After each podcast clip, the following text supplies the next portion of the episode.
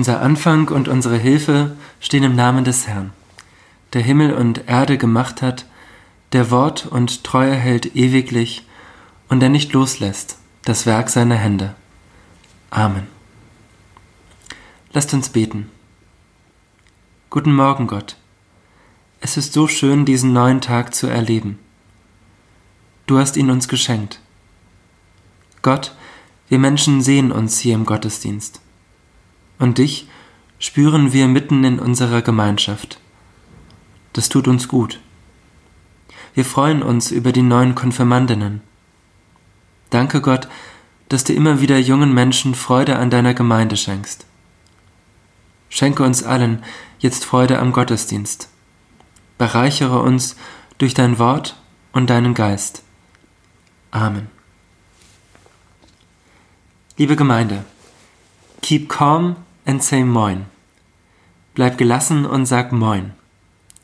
Ein T-Shirt mit diesem Aufdruck habe ich von Konfirmandinnen und Konfirmanden in meiner Vikariatsgemeinde in München geschenkt bekommen.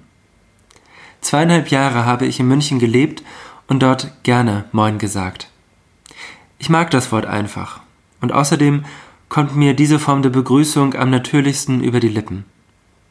In Bayern habe ich Moin aber auch aus tiefster Überzeugung gesagt. Denn Moin ist für mich nicht nur eine Begrüßung, Moin, das ist für mich eine Lebenseinstellung. Moin kann ich nämlich zu jedem Menschen sagen, egal wie alt dieser Mensch ist. Und ganz gleich, ob dieser Mensch in irgendeiner Hierarchie über mir steht oder nicht. Moin geht immer. Vor dem Wort Moin sind alle Menschen gleich. Auch darum habe ich es gerne in Bayern gesagt in diesem Bundesland, wo Hierarchien und Autoritäten manchmal etwas zu wichtig genommen werden. Keep calm and say Moin. Bleib gelassen und sag Moin. Der Apostel Paulus schlägt eine andere Form der Begrüßung vor. Gleich viermal sagt Paulus am Ende seiner Briefe, küsst einander. Im ersten Thessalonikerbrief, Kapitel 5, heißt es zum Beispiel, Liebe Brüder und Schwestern, betet auch für uns grüßt alle in der Gemeinde mit dem heiligen Kuss. Die Aufforderung zum Küssen als Zeichen des Grußes war damals nicht ungewöhnlich. In der Bibel wimmelt es nur so von Küssen zur Begrüßung, zum Abschied und zum Wiedersehen. Im Neuen Testament wird zum Beispiel von einem jungen Menschen erzählt, der mit dem Geld des Vaters in die Welt hinauszieht, einen Fehler nach dem nächsten macht, sein Leben völlig in den Sand setzt und dann irgendwann am Boden zerstört nach Hause zurückkommt und dort, anders als erwartet, von seinem Vater umarmt und geküsst wird. Ein Kuss, mit dem der Vater dem Sohn zeigt, ich liebe dich, egal was du gemacht hast. Du brauchst dich nicht zu rechtfertigen und zu erklären, du bist hier willkommen. Der Kuss macht deutlich, mit welcher Einstellung der Vater den Sohn willkommen heißt. Doch nicht nur im Neuen Testament, sondern auch im Alten Testament wird zur Begrüßung wie zum Abschied fleißig geküsst. Da ist der emotionale Abschiedskuss zwischen dem späteren König David und seinem treuen Weggefährten Jonathan. Oder der Kuss einer Frau namens Orpa und ihrer Schwiegermutter, bevor sich ihre Wege trennen. Da ist der Kuss zwischen Josef und seinen Brüdern bei ihrem Wiedersehen in Ägypten aber auch der Kuss, mit dem sich Josef am Sterbebett von seinen Kindern verabschiedet. Man könnte sagen, Küsse sind in der Bibel das A und O. A und O sind ja die Anfangs- und Endbuchstaben im griechischen Alphabet. Und so stehen auch die Küsse in der Bibel immer wieder am Anfang und am Ende einer Begegnung zwischen zwei Menschen. Sie gehörten zum Alltag. Dass Paulus Christinnen und Christen dazu auffordert, einander zu küssen, ist also für die damalige Zeit überhaupt nichts Ungewöhnliches. Erst später wird es für manche Christinnen und Christen dann doch etwas seltsam, einander zu küssen. So seltsam, dass sogenannte Kusstafeln entstanden sind, die in den Versammlungen geküsst und dann weitergereicht wurden. Jetzt in der Corona-Zeit wäre nicht einmal das denkbar. Trotzdem fände ich es gut, wenn wir die Forderung von Paulus, einander zu küssen, nicht einfach in den Wind schlagen. Wir müssen seine Aufforderung ja nicht wörtlich nehmen. Paulus geht es schließlich nicht um den Kuss selbst, sondern darum, was wir mit einem Kuss zum Ausdruck bringen. Es geht darum, mit welcher Einstellung wir auf andere Menschen zugehen.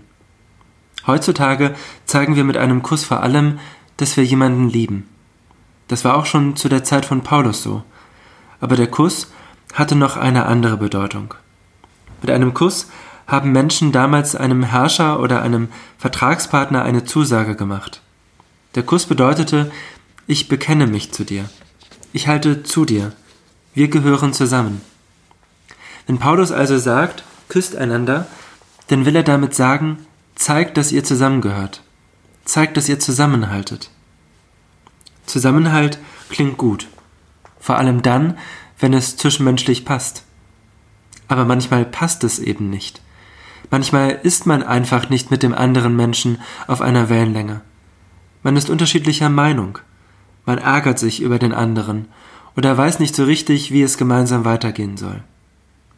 Aber Paulus sagt auch nicht, dass die Menschen sich in der Gemeinde mit einem liebevollen oder gar leidenschaftlichen Kuss grüßen sollen.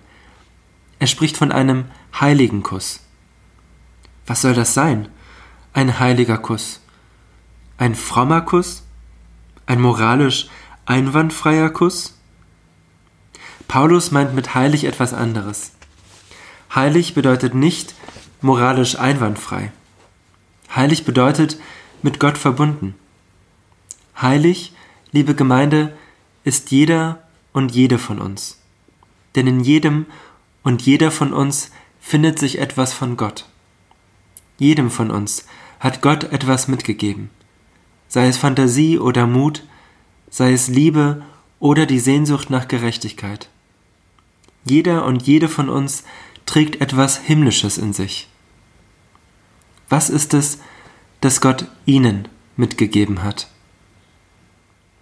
Paulus setzt darauf, dass die Menschen in der Gemeinde neugierig sind zu erfahren, welche Gaben und Talente Menschen mit in die Gemeinde bringen welche Erfahrungen und Interessen. Und Paulus setzt darauf, dass danach gefragt wird, wie jedem Menschen mit seinen Möglichkeiten, seinen Talenten und Gaben in der Gemeinde Raum gegeben werden kann. Der heilige Kuss ist also kein bloßes Begrüßungsritual. Er ist eine Frage der Einstellung zu unserem Mitmenschen, zu unserem Miteinander. Eine Einstellung, die sagt, jeder Mensch trägt etwas von Gott in sich. Etwas, das es zu entdecken gilt.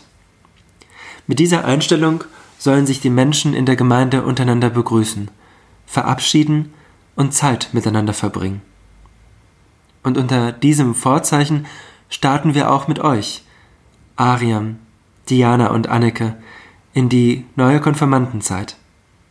Auch euch hat Gott etwas mitgegeben für euer Leben.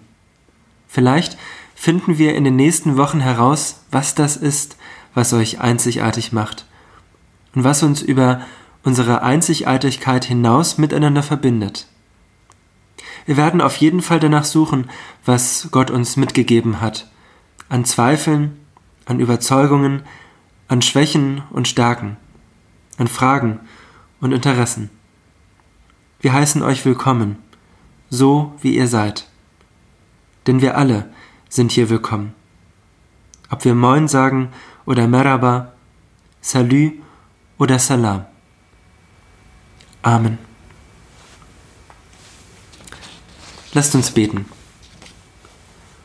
Du unser Gott, wir danken dir für deine Liebe. Du wendest dich uns zu mit deinem weiten Herzen und deinem offenen Ohr. Und so vertrauen wir dir an, worum wir uns Sorgen machen. Wir vertrauen dir die Menschen an, die sich in Belarus nach Gerechtigkeit und Freiheit sehnen. Sorge dich um diejenigen, die in den Gefängnissen Folter und Isolation ausgesetzt sind. Hilf, dass die Gewalt ein Ende hat.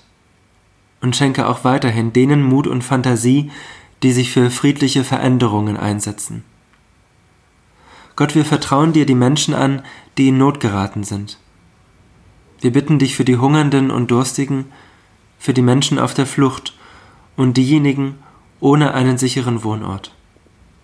Wir bitten dich für die Menschen, die in finanzieller und sozialer Not sind, diejenigen, die sich hilflos und alleingelassen fühlen. Sei du bei ihnen und lass sie Gemeinschaft und Hilfe erfahren. Wir bitten dich auch für die Kranken und Sterbenden und all diejenigen, die in diesen Tagen trauern und Abschied nehmen. Sei du bei ihnen und gib ihnen das, was sie brauchen. In der Stille nennen wir dir die Namen derjenigen, die wir dir darüber hinaus anvertrauen wollen.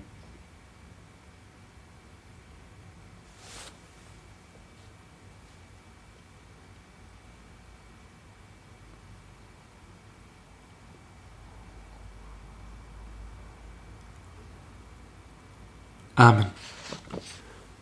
Und so beten wir gemeinsam, wie Jesus Christus es uns gelehrt hat.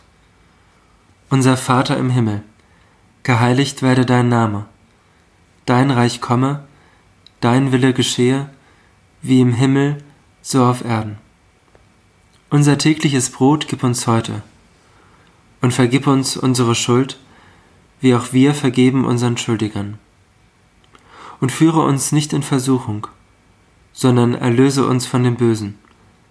Denn dein ist das Reich und die Kraft und die Herrlichkeit in Ewigkeit. Amen. Gott, segne uns und behüte uns. Lass dein Angesicht leuchten über uns und sei uns gnädig. Wende uns dein Angesicht freundlich zu und schenke uns Frieden. Amen.